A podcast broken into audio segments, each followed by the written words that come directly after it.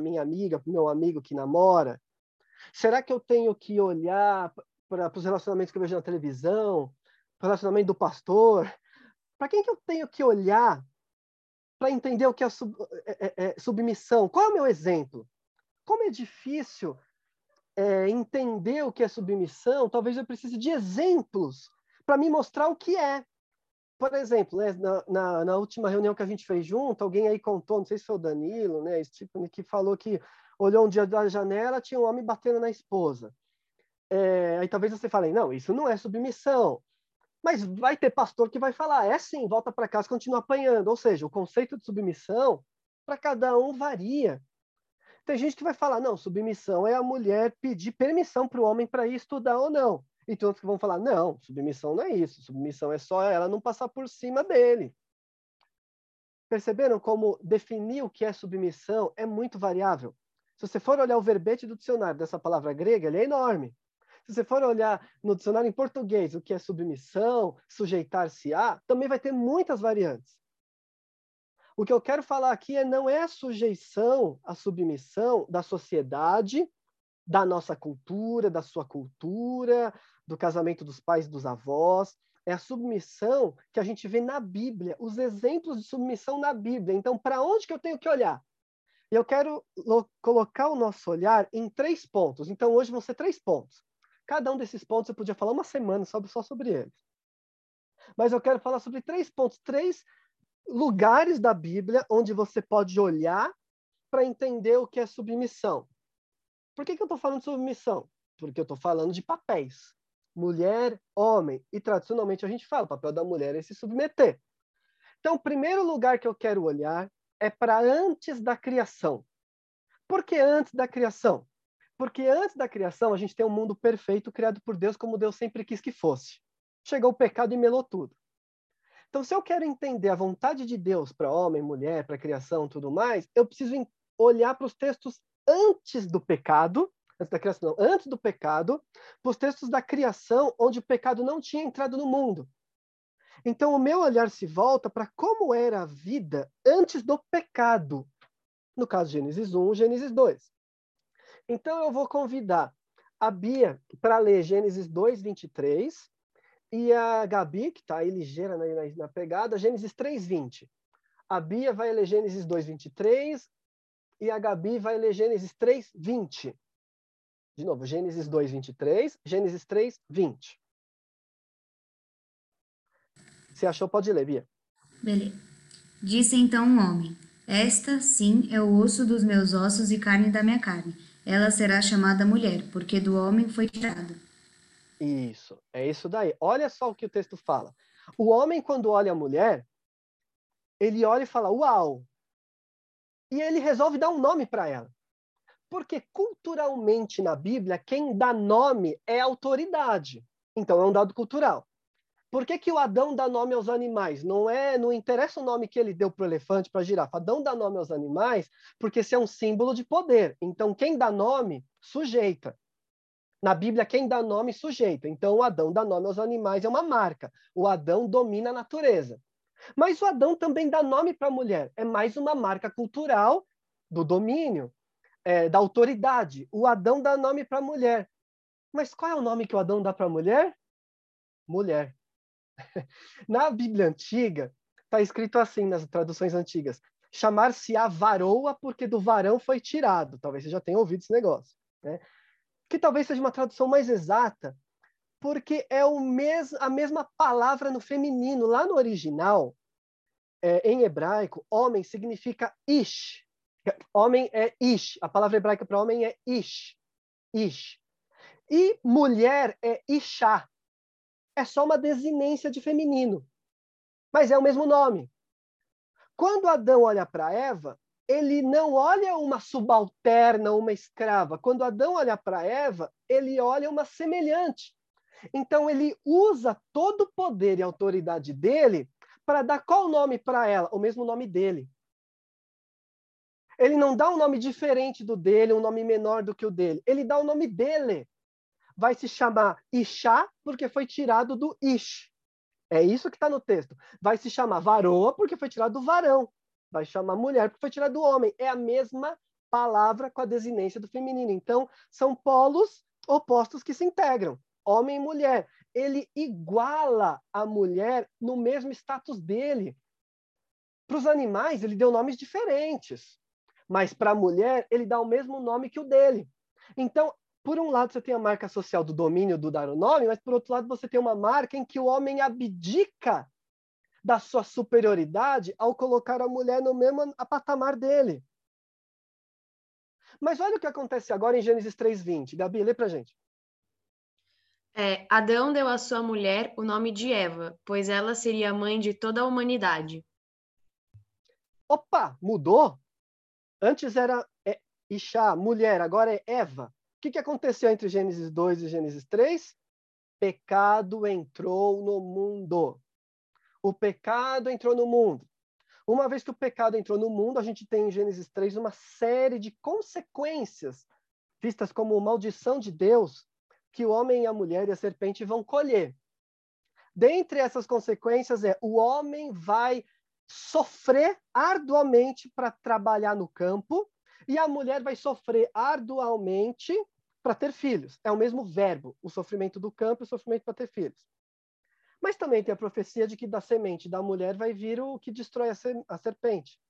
Então o Adão olha para a mulher agora e fala: opa, você agora vai ser Eva, porque você é a mãe dos seres viventes. Ele dá um novo nome para ela, não mais um nome de igual, mas agora ela é definida pelo papel que ela vai ter na sociedade. Então, a partir daí, se definem papéis. A partir daí, o homem olha a mulher e ele define o que ela vai fazer. E o nome dela é o nome do papel dela. É como você fala assim, agora você é mãe, esse é seu nome, é mãe. Oh, agora você é dona de casa, esse é seu nome, dona de casa. Ele muda o nome.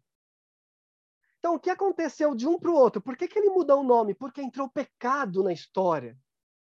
O pecado acaba trazendo a distinção de papéis. E, principalmente, a autoridade passa a ser usada para definir papéis. Então, já que você vai ser mãe, esse é o seu nome. E é isso que você vai ser. Tá? Aí você pode me falar assim: ah, tá bom. Então, essa é a vontade de Deus. Aí eu pergunto: essa é a vontade de Deus ou essa é a consequência do pecado? Espero que vocês estejam acompanhando aí o raciocínio, né? O pessoal que está com a câmera desligada, espero que esteja pegando também. Se eu disser que tudo que está em Gênesis 3, aquelas maldições, é vontade de Deus, lá está escrito, por exemplo, que a mulher vai sofrer nas dores de parto, está falando que o homem vai plantar, mas vai colher espinho, que a terra vai ser ruim, está falando da morte, que o homem vai morrer, está falando uma série de coisas. Então, será que tudo isso é vontade de Deus na nossa vida? É claro que não, porque tudo que Deus faz a partir de Gênesis 3 é batalhar para que essas consequências desapareçam. Ah, a terra vai produzir espinhos, então Deus vai levar um, o povo dele para uma terra que mana leite e mel, para acabar com as consequências do pecado. Ah, você vai morrer, então Deus vai trazer a vida. Todo plano de Deus é para trazer a vida e eliminar essa consequência do pecado, que é a morte.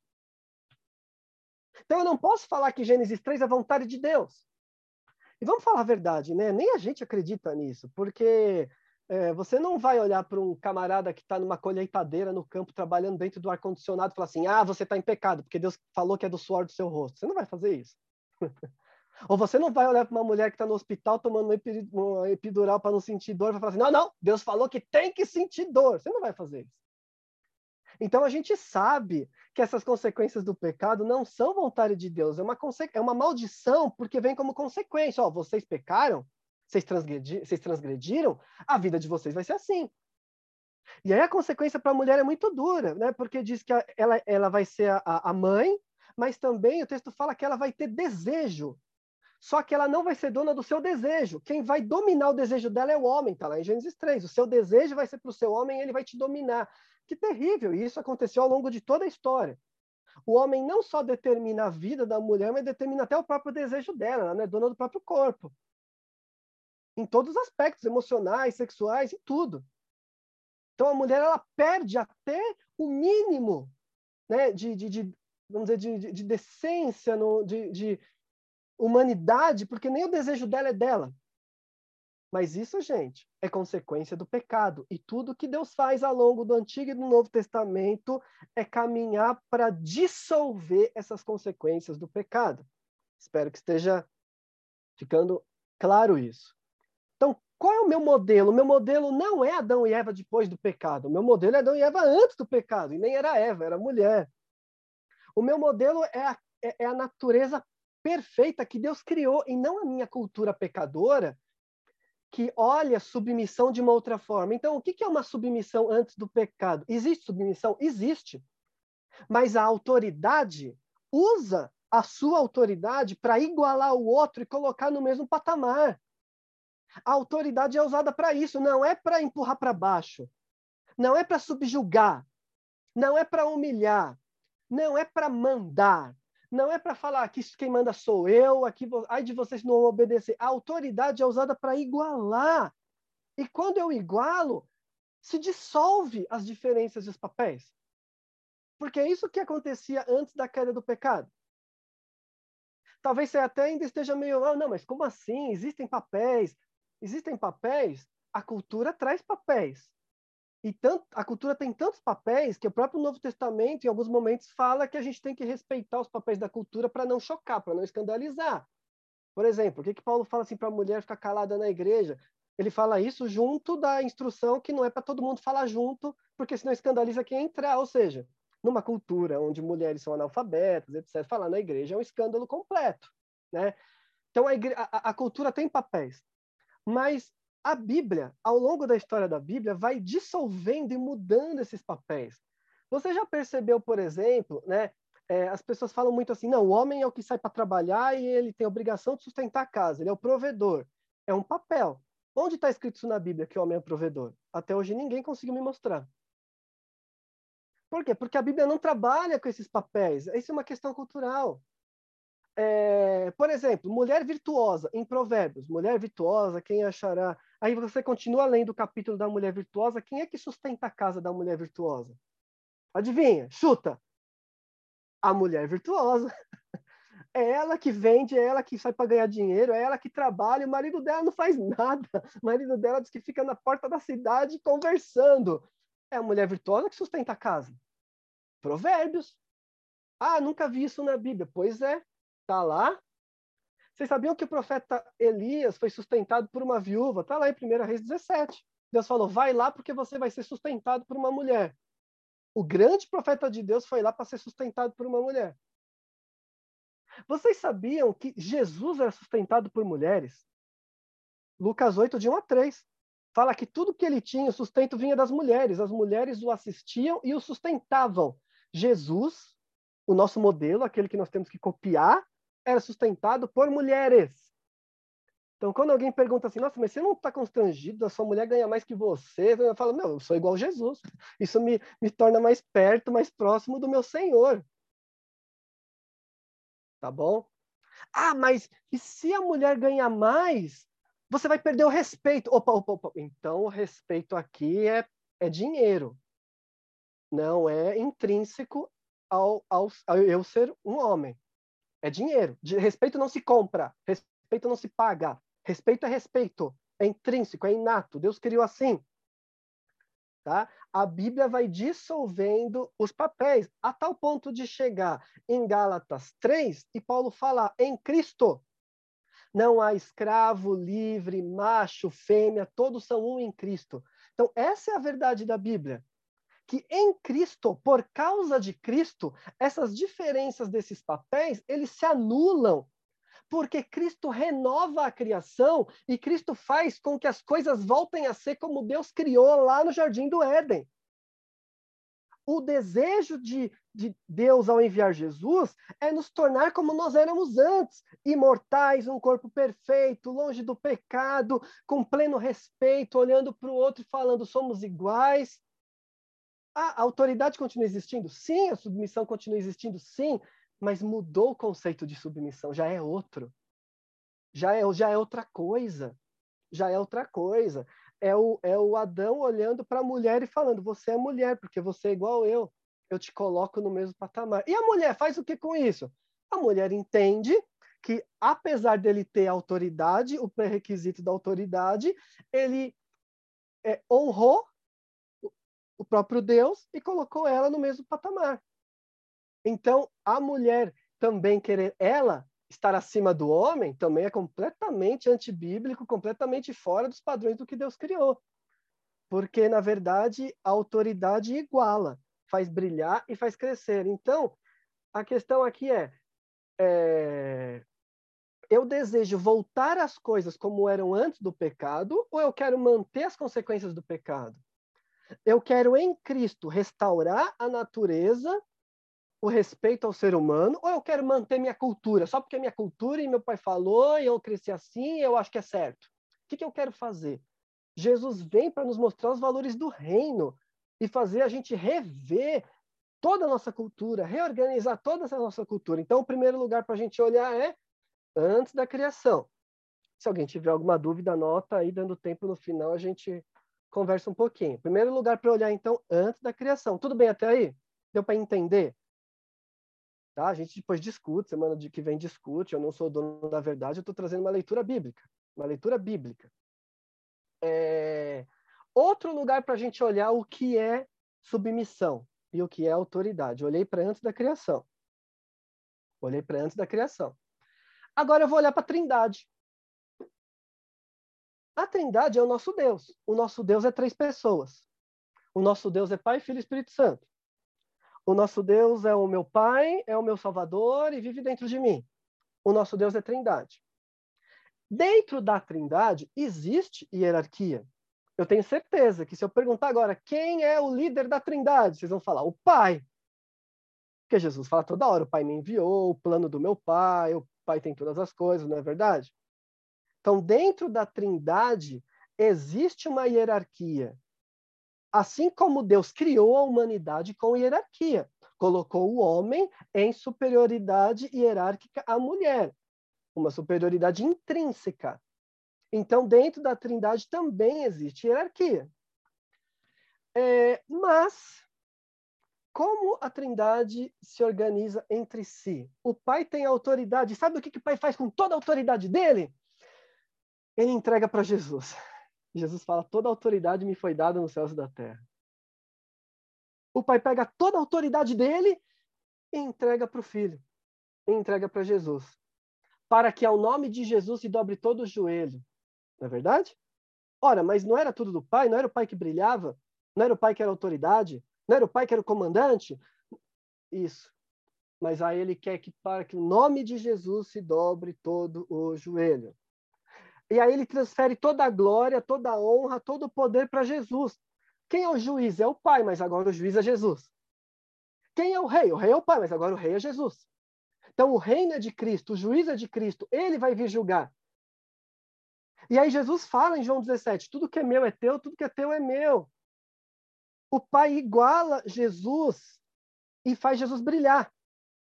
O Pai quer que Jesus apareça, porque Jesus não tinha aparecido até então. As pessoas achavam que Deus era uma voz do céu, né? E aí ele quer que Jesus apareça. Então ele envia Jesus.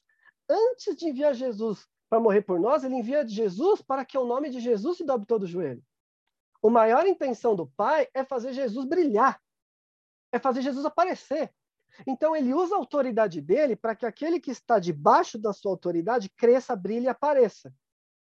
E aí eu penso daquele monte de homem com medo da mulher ficar famosa, com medo da mulher crescer profissionalmente, com medo da mulher estudar, com medo da mulher ficar mais inteligente que ele, com medo da mulher ganhar mais dinheiro, é, é, e aí ficar segurando, né? Não, porque a mulher não pode, não pode, por que não pode?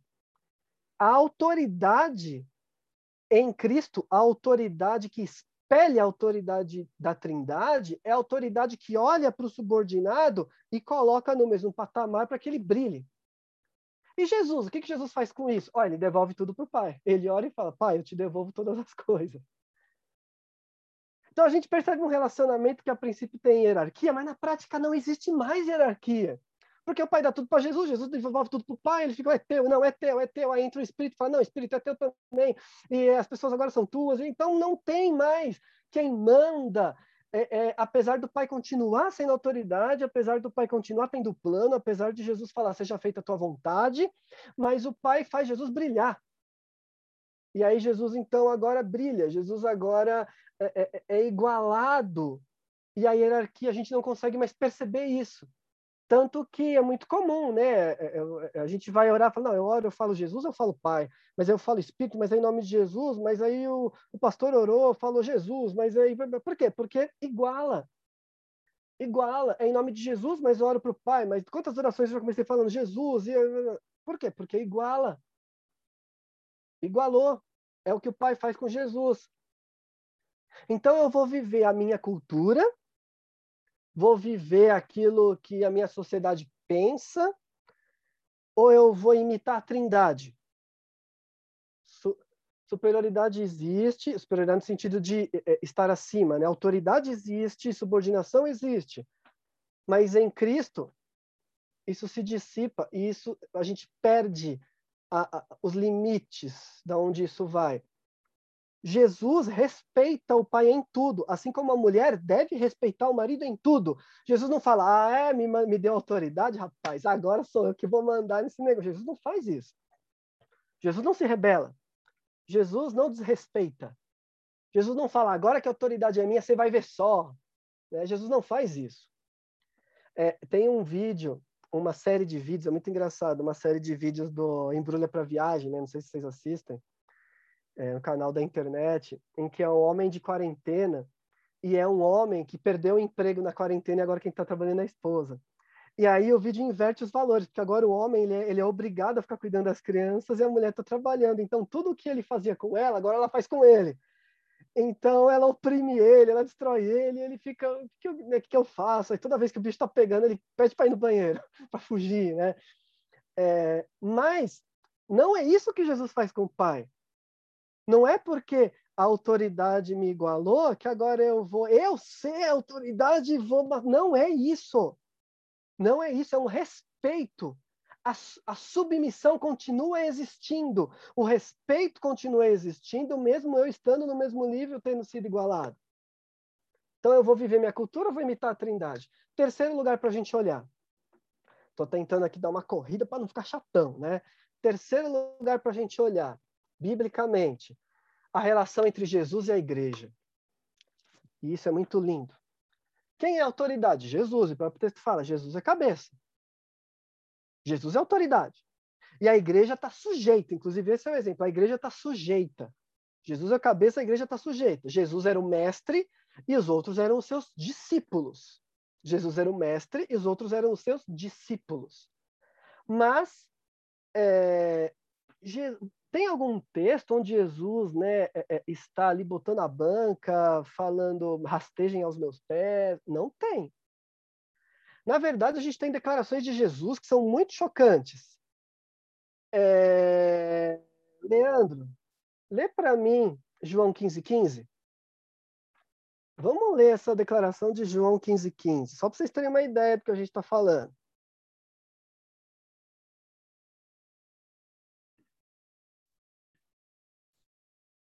Já não os chamo servos, porque o servo não sabe o que o seu senhor faz. Em vez disso, eu os tenho chamado amigos, porque tudo que eu ouvi de meu pai, eu tornei conhecido a vocês. Uau! Jesus é o mestre, Jesus é a autoridade suprema. E aí ele fala para os discípulos: Eu não chamo mais você de servo, não. Eu chamo vocês de amigos. Por quê? Porque tudo que eu sei eu contei. Jesus compartilhou todo o conhecimento dele com os discípulos.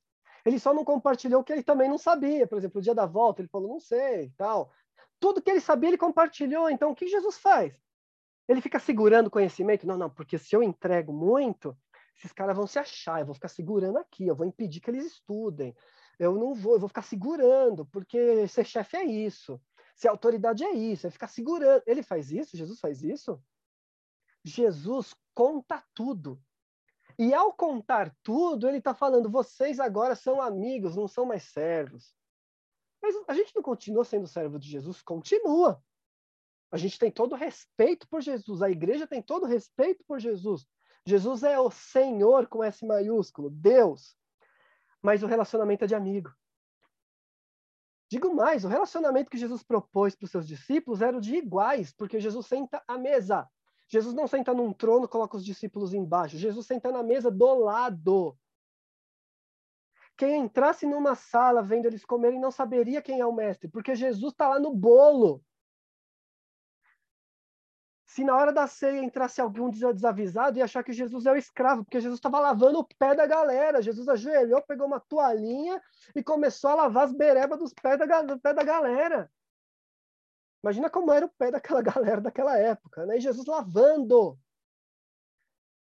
É, como escravo, só escravo fazia isso. Um negócio tão constrangedor que o próprio Pedro falou: não, não, não, para, não quero, não quero. Não. Estranho. Então Jesus ele não só se iguala como amigo, como ele desce e se torna servo. E o principal, o principal serviço é a morte da cruz. Mas ele continua sendo cabeça. Como é que o cabeça serviu? Pois é, o cabeça serviu. O cabeça veio para servir e ainda falou: Eu dou o exemplo para vocês. Por isso o texto que a gente leu começa falando: submetam-se uns aos outros. Não é todas as mulheres se coloquem embaixo dos homens e acabou. Não. Submetam-se uns aos outros. Jesus continua sendo o cabeça, mas na época, mas na prática, Jesus é o irmão mais velho. Gente, isso é tão lindo, porque Jesus se coloca como irmão mais velho, ele é o primeiro de muitos. Então ele nos colocou no mesmo patamar. Eu vou viver a minha cultura, eu vou viver o que a minha sociedade prega, eu vou viver o que meus instintos pecadores falam, ou eu vou viver a nova vida em Cristo? A realidade que Jesus veio trazer vou viver o, o novo, a nova sociedade que é o reino de Deus. Como é que eu vou viver? Que, como eu quero viver? É a decisão que vocês precisam tomar.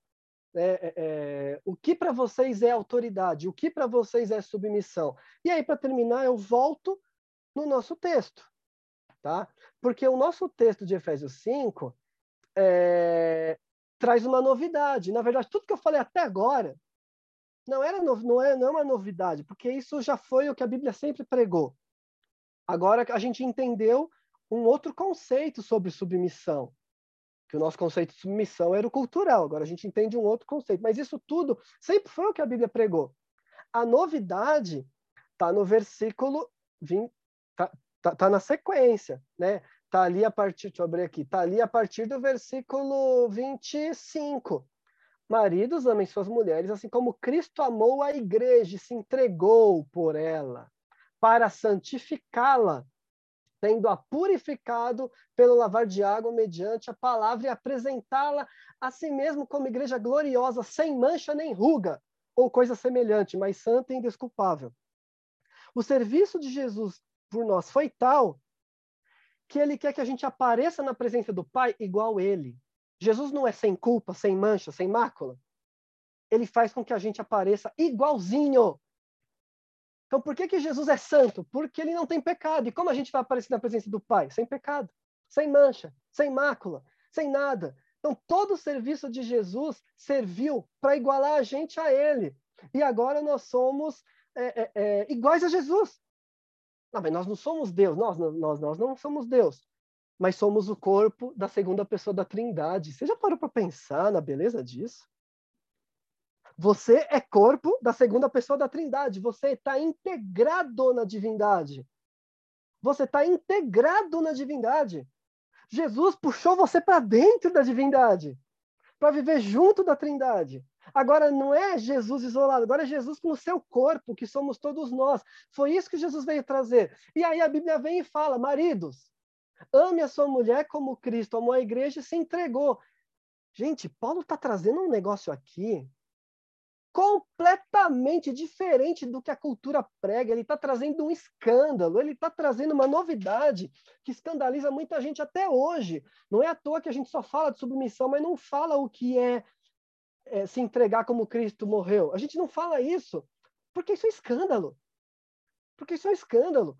O que ele está dizendo para o marido? Que o marido ele não deve só colocar a mulher no mesmo patamar como Adão fez. Ele tem que ir mais, ele tem que servir.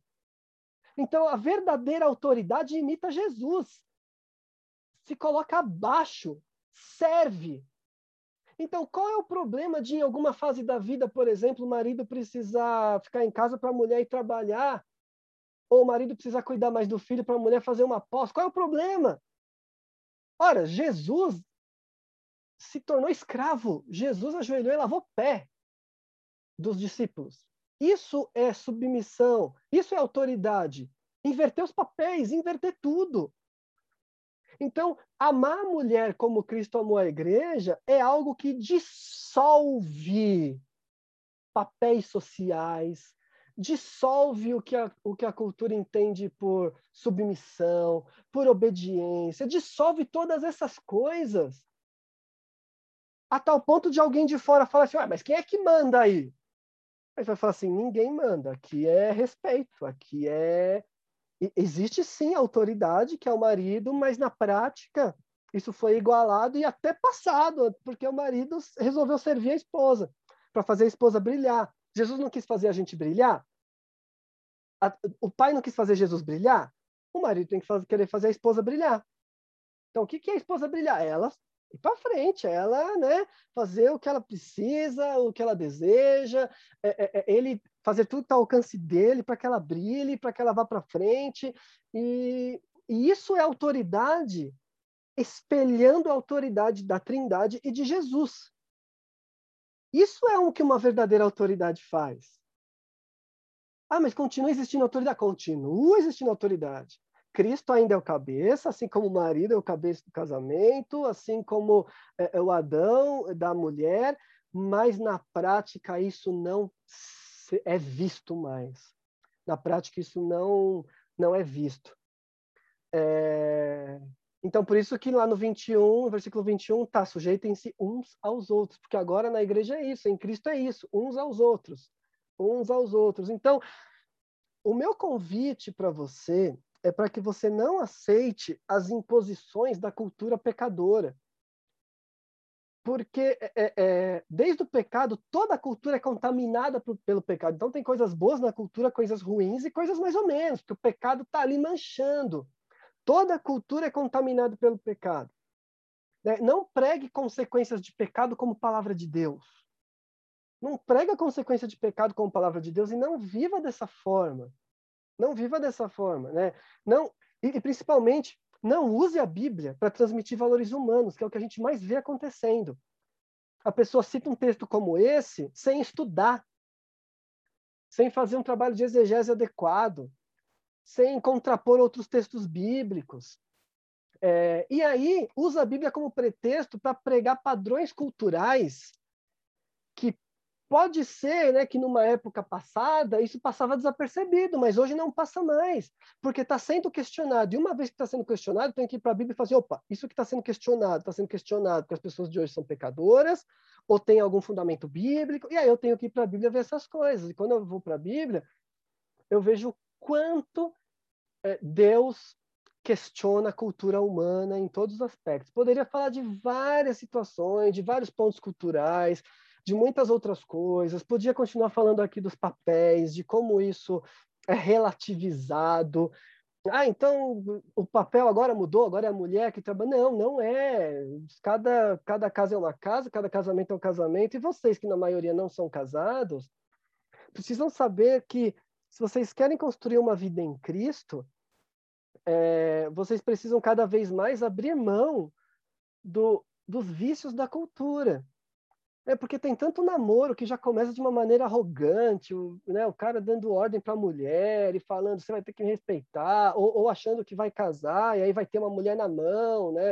Eu estava agora um pouco falando com a minha esposa de um casamento que a gente conhece, que o camarada casou e a mulher se anulou, né?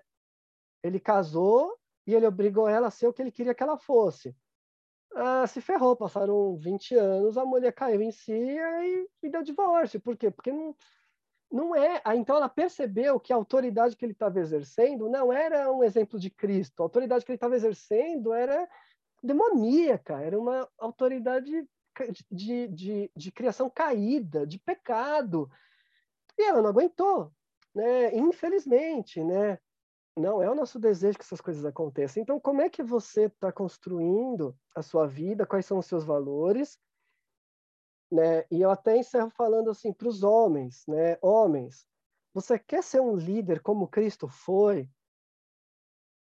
Coloque as mulheres em pé de igualdade.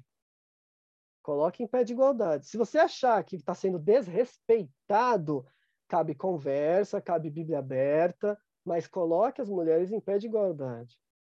E as mulheres, mulheres, é, você é, deve respeito ao marido, porque intrinsecamente ainda existe essa noção da sujeição.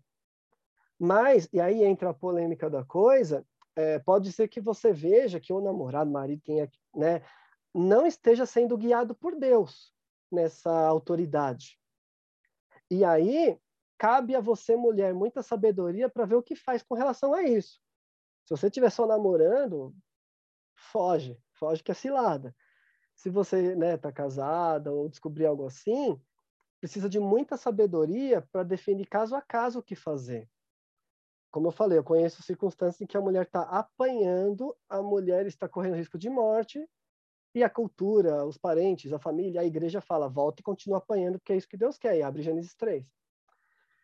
Né? É, que eu estou falando aqui são extremos. Mas eu quero até falar para os homens que hoje é, a maneira como a sociedade se organizou é difícil as mulheres respeitarem o homem que não a trate com o devido respeito. É muito difícil. É muito difícil. E, infelizmente, eu vejo casamentos acabando de amigos. Né? Eu estava, é, é, né, como pastor né, de uma outra comunidade e a maioria dos casamentos acabaram. Acabaram porque as mulheres apanhavam em casa. Acabavam porque o marido proibia a mulher de, de estudar. Aí chegou um ponto que ela falou assim, amigão, cai fora, meu filho, eu vou cuidar. Que terrível! Se eles tivessem entendido desde cedo que exercer autoridade não é subjugar, não é proibir, não é falar que manda que sou eu, se eles tivessem entendido isso antes de casarem, não teriam, não estariam vivendo essa tragédia que estão vivendo hoje. Essa situação tão difícil. Tá bom, gente? Então, assim, é, olhem para esses exemplos, olhem para esses exemplos, criação antes da queda, a própria trindade, relacionamento de Jesus com a igreja olhem para esses exemplos e vivam dessa forma, tá bom? É, é o que eu tenho para falar hoje. É, gostaria de orar, mas queria perguntar, abrir, se alguém tem alguma questão, alguma coisa para falar, alguma pergunta com relação a tudo isso. Eu sei que eu despejei um caminhão, né, que cabe reflexão.